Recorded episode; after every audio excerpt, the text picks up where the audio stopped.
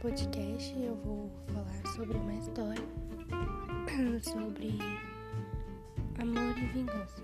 Uma história criada por mim